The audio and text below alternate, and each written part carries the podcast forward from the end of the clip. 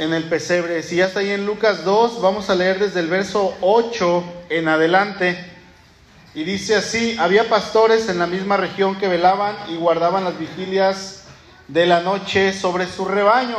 Estos pastores estaban haciendo su trabajo normal, leyendo un libro acerca de esto, decía que era una noche común y corriente, ellos estaban vestidos con sus harapos, probablemente mugrosos, eh, oliendo a ovejas, eh, acarreando a las ovejas, limpiando sus necesidades de las ovejas.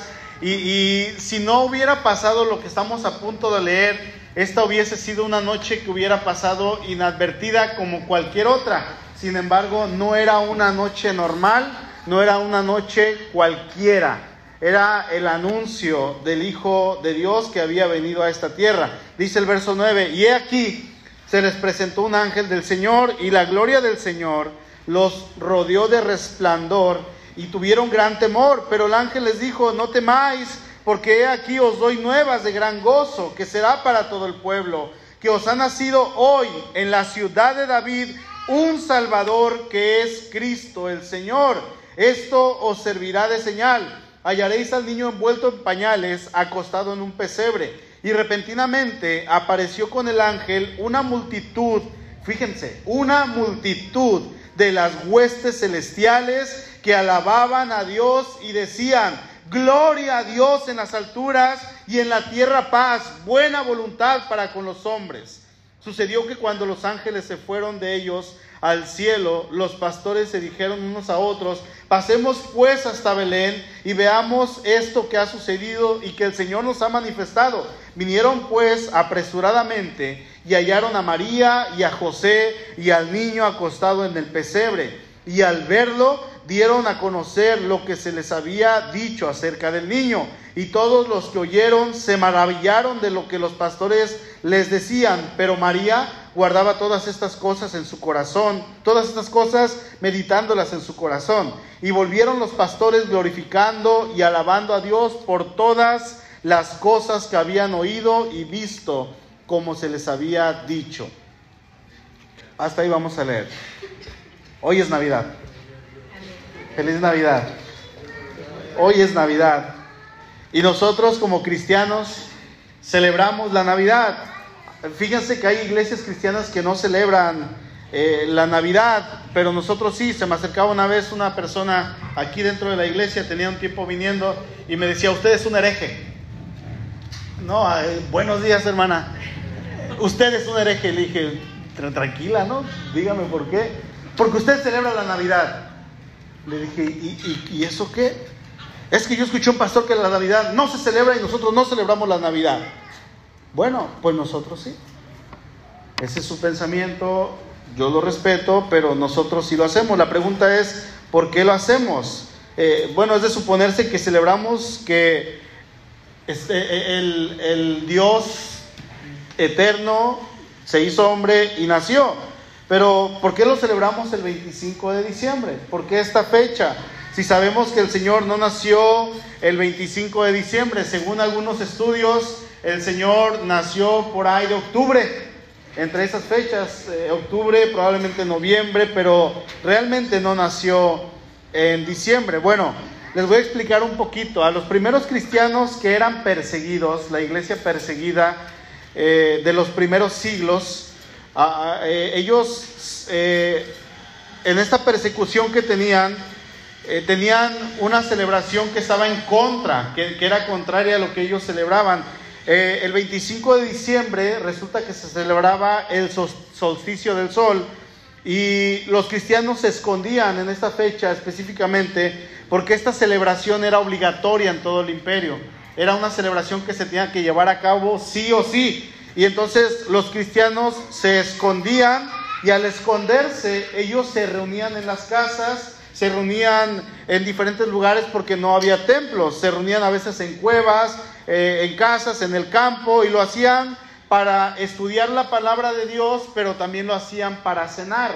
Ellos llevaban una cena especial específicamente en esta noche, pero además era la costumbre, cada vez que ellos tenían reuniones, ellos comían. Ellos se reunían para cenar, para comer, para alabar al Señor. En los cultos normales ellos cenaban y lo hacían de noche cuando la gente estaba cazándolos, ellos lo hacían durante la noche. ¿Para qué? Para que de esta manera pudieran estar un poquito más, un poquito más seguros de la persecución. Y ellos decían, es que el 25 de diciembre no es el nacimiento del sol. El sol no nació el 25 de diciembre, sino que el que en realidad nació, y no fue el 25 de diciembre, pero el que en realidad nació de parte del cielo era Jesús. Y ellos se enfocaban en esta cena a celebrar cuando todo el mundo celebraba el nacimiento del sol, ellos celebraban el nacimiento de Jesucristo y se reunían para cantar, para adorar, para estar juntos. Pasaron los años y cuando termina la persecución, eh, esta costumbre siguió. Obviamente el solsticio se terminó, pero los cristianos siguieron celebrando que el verdadero Dios había venido del cielo y que el Dios del cielo se había hecho carne y esta celebración siguió y siguió hasta la fecha. ¿Sí? Es prácticamente y de manera resumida eh, lo que es la Navidad y por qué la celebramos. No hay fecha exacta de cuándo nació el Señor, pero lo que sí celebramos es que el Señor nació. Amén. Eso es lo que sí celebramos. Ahora, por el otro lado, hay grupos, hay, hay personas que no celebran los cumpleaños. ¿Les ha tocado conocer algunos?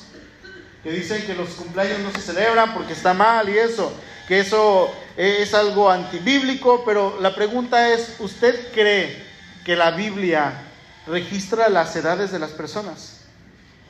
¿Sí las han visto? Porque hay, capítulos enteros que registran las genealogías y te dicen el año en que esta persona eh, nació a, partir del año del anterior y en qué año murió y de cuántos años murió. Se nos dice cuánto tiempo vivió fulano y cuánto sultano y cuánto eh, perengano. Y nos dice, por ejemplo, a qué edad se casó Isaac. Nos dice a qué edad se volvió a casar Abraham después de que murió Sara. Y así vamos a encontrar muchos, muchos ejemplos. De hecho, nosotros nos encontramos en la era después de quién? de Cristo. Entonces estamos realmente eh, eh, basados sobre una edad. Y la Biblia es clara cuando nos habla de las edades. Ahora han pasado 2022 años desde el año cero, desde que Cristo vino, que probablemente nació tres o cuatro años antes del año cero. O sea, el Señor Jesús nació en el año 3 o 4 antes de Cristo. ¿Sí? Pero desde el año cero hasta esta fecha han pasado 2022 años. Pero, ¿por qué lo celebramos? Bueno, déjeme decirle que la Navidad, el nacimiento de nuestro Señor, no es un acontecimiento cualquiera. Eh, el hecho de que el Señor Jesús haya nacido, hermanos, no es cualquier cosa. No es cualquier cosa. El Señor Jesús estuvo profetizado desde un inicio en la humanidad, cuando la humanidad peca, Dios les da una promesa a Adán y a Eva, les dice, no los voy a dejar sin esperanza, de su descendencia, de sus hijos, va a venir alguien que va a acabar con la serpiente, va a acabar con la muerte. Eso fue algo que vimos aquí el jueves en el estudio de la semana, pero hoy quiero hacer énfasis en el nacimiento de nuestro Señor Jesucristo. El ángel fue y anuncia a los pastores que Cristo había nacido en Belén. Y esta, dice el ángel, son nuevas de gran gozo para ustedes, y no solamente para ustedes, sino para todo el pueblo. No es cualquier cosa. Dice el verso 9, y he aquí se les presentó un ángel del Señor, y la gloria del Señor los rodeó de resplandor y tuvieron gran temor. Versículo 13, y repentinamente apareció con el ángel una multitud de las huestes celestiales que alababan a Dios y decían, gloria a Dios en las alturas y en la tierra paz y buena voluntad para con los hombres. Yo no sé qué sintió al ver ahorita todo esto pero mis entrañas se conmovieron y quería llorar. Y Suri estaba atrás, quiere llorar. Y fue algo bonito. Pero, ¿qué hubiera pasado si usted hubiera estado en ese momento donde el cielo literalmente se abrió de noche y de repente todo se ilumina y aparecen miles y millares y millares de ángeles cantando. gloria a Dios en las alturas y en la tierra paz, buena voluntad para con los hombres. ¿Qué ha pasado? ¿Qué cree que hicieron los pastores? Ah, bueno, pues ven para acá, ovejita, sigamos. Me, ahí se va. No, fue algo que cambió sus vidas, no fue cualquier acontecimiento. Fue algo que cambió sus vidas realmente. A ver, vamos a Belén, dicen, vamos a ver qué es lo que pasó, porque el Señor nos mostró esto. Vamos a ver. Dejaron las ovejas, yo no sé si las encargaron o las dejaron ahí a la deriva, pero ellos se fueron en el momento. Arrancaron en ese mismo instante. Fue un anuncio sin precedentes, una multitud, dice el texto, de, de, huestes celestiales. Era una multitud de los ejércitos celestiales, aquellos ángeles que sirven a Dios, que están junto a Él en la presencia de Dios, se estaban manifestando, entonando al unísono un canto en celebración para el pueblo diciéndole, el pueblo asentado en tinieblas vio gran luz y luz les resplandeció. No era cualquier noche. No era cualquier noche. Dice el texto que ellos cantaban gloria a Dios en las alturas. Esta alabanza a Dios, hermanos, exalta la gloria de Dios y afirma la paz en la tierra. Esos son los dos resultados maravillosos del nacimiento de Cristo. En latín a este canto se le llama Gloria in excelsis Deo. Pero no hablamos latín. A mí qué, bueno. Mire hermano, estos tiempos que vivimos son tiempos buenos. O quizá para algunos son tiempos no tan buenos. Hoy eh, el papá de nuestra hermana Nayeli eh, murió. No es un tiempo bueno para ella. Hoy va a estar de luto toda la familia Montes. ¿Sí? Para algunos son tiempos buenos, son tiempos eh, de felicidad, de dicha, de gozo, pero para otros son tiempos no tan buenos. La tristeza embarga a algunos porque eh, ha partido un familiar recientemente. En el caso de esta hermana, hoy partió su papá. Eh, están, otros están experimentando la intranquilidad, dificultades económicas. Quizá a lo mejor en estos últimos meses o semanas usted haya experimentado la intranquilidad escasez o cualquier otra cosa. Yo no sé, lo cierto es que acabamos de celebrar Navidad. Sí, acabamos de celebrar Navidad y Dios desea recordarnos aquellas palabras que prorrumpieron en el aire aquella oscura noche cuando el ángel se dirigió con un mensaje lleno de, esperanza, con un mensaje lleno de, de amor, un mensaje de luz. En medio de todo este desconcierto que experimentaban los pastores, retumbó aquella voz que decía, no teman, no teman, les doy las buenas nuevas que serán de gran gozo para todo el pueblo. Y dice el verso 11, que hoy les ha nacido en la ciudad de David un Salvador que es Cristo el Señor. Esa es la buena noticia. Esa es la noticia. Estas palabras, hermanos, son apropiadas para cualquier tiempo. Lo fueron para ellos, lo son para nosotros. Dos mil años después, dos mil años 2022 años después, estas noticias siguen siendo de gran gozo para nosotros. ¿Sí? Lo siguen siendo. Quiero recordarle que ahora estamos en estas fechas, son tiempos hermosos, son tiempos para reflexionar en sus promesas y son tiempos para recargar nuestros corazones porque hay esperanza. El ángel dijo, no teman. Y es que el amor, dice la palabra, echa fuera el temor. El amor de Dios había encarnado, Jesús había nacido, prorrumpió el Eterno haciendo su entrada a la humanidad. El verbo se hizo carne y vino en calidad de siervo, de un ser indefenso que nació dependiendo, fíjense, nació dependiendo de una mujer en su totalidad. Hay un libro que leí hace años y, en este libro traía, traía un devocional al final. Y, el escritor de este libro, eh, en este devocional, él tituló María mece a Dios. Y dice este hombre, Dios había entrado al mundo como un bebé. Si alguien pasó aquella mañana junto al pesebre de ovejas en las laderas de Belén, se topó con una escena muy peculiar. El establo hiede como cualquier otro, el piso es duro y la paja escasa, se ven telarañas en el cobertizo y un ratón que se pasea como Pedro por su casa.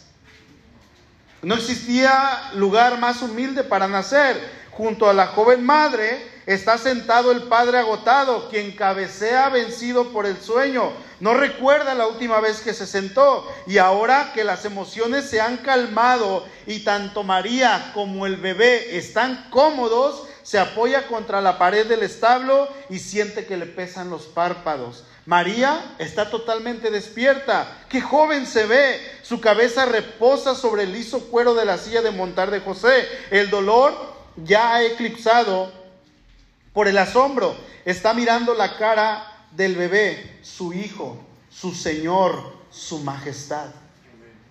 En este punto de la historia, el ser humano que mejor entiende quién es y qué, y qué, hace Dios es una muchacha en un establo maloliente. No puede quitarle los ojos de encima. María sabe que sostiene en sus brazos a Dios y recuerda las palabras del ángel. Su reinado no tendrá fin. El niño parece cualquier cosa menos un rey. Tiene la cara arrugada y roja. De repente, por completo eh, y depende, perdón, por completo de María para subsistir, la majestad en medio de lo mundano. Ella toca el rostro del Dios humanado, has venido de muy lejos. Es un pensamiento hermoso que cuando yo lo leí se quedó guardado en mi corazón. Y cada que yo leo esta historia de Lucas capítulo 2, esa historia se me viene a la mente y se me viene a la mente. Dice el verso 12, esto le servirá de señal, hallaréis al niño envuelto en pañales, acostado en un pesebre. Si es Lewis, dice lo siguiente, hubo una vez en el mundo un pesebre y en ese pesebre lo más grande del mundo. ¿Se da cuenta?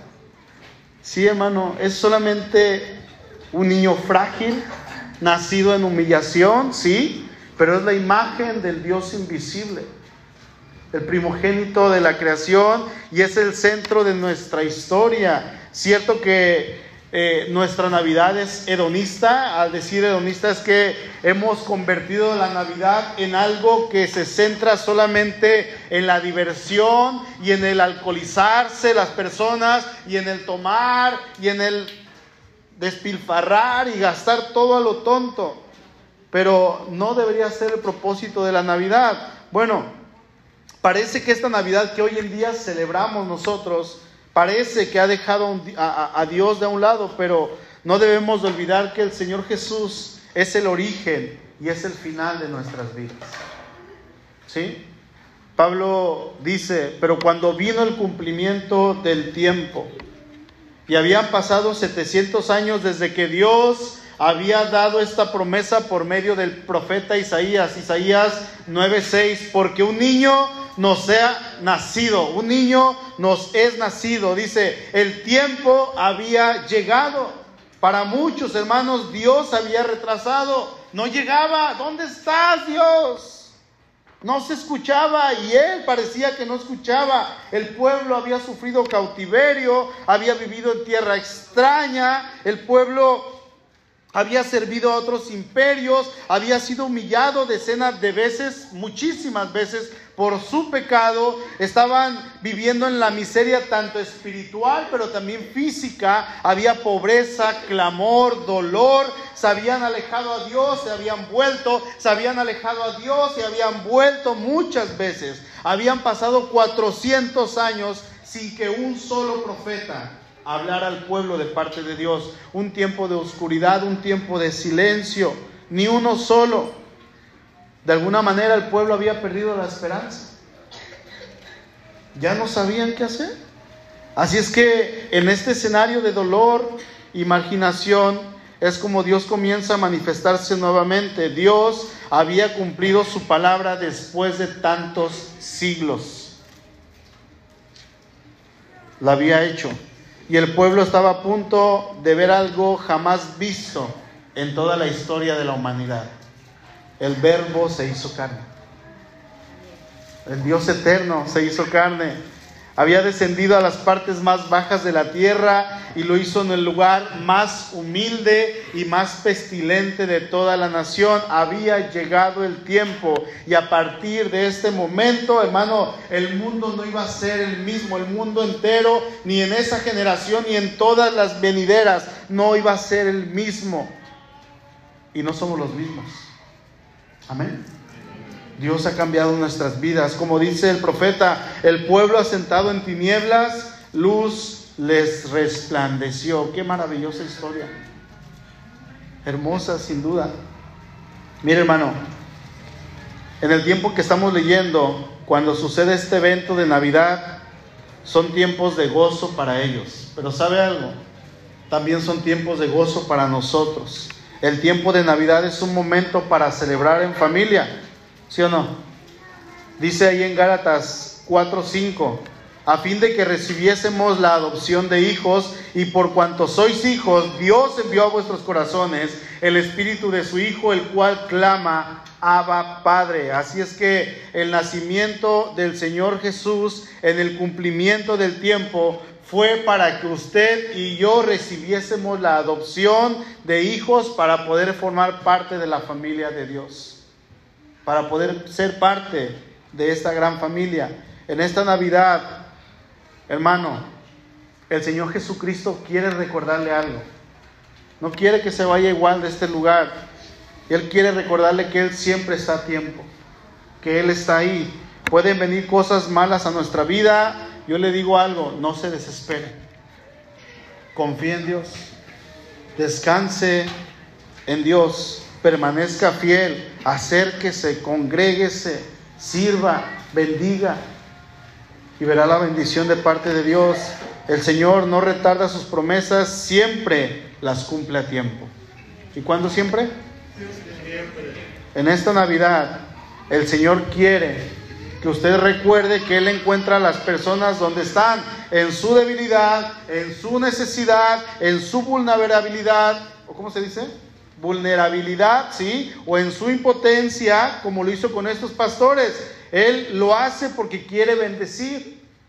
Él quiere conocerle y quiere que usted le conozca a Él. Pero sobre todas las cosas, Dios quiere que usted recuerde que Él quiere darle su paternidad. Que usted pueda llamarle Padre. Que usted ya no le llame Dios solamente, sino usted tenga esa cercanía y esa posibilidad de poder llamarle Padre. Su nacimiento entonces fue para que recibiésemos la adopción de hijos. En otras palabras, Dios quiere que usted sea su hijo. Dios quiere que usted se convierta en su hijo. Así es que yo le invito, si no le conoce, venga a Él, acérquese a Él, pídale perdón a Él y pídale que entre a su corazón y que lo cambie. Inclinamos nuestro, nuestro rostro, por favor, y vamos a orar.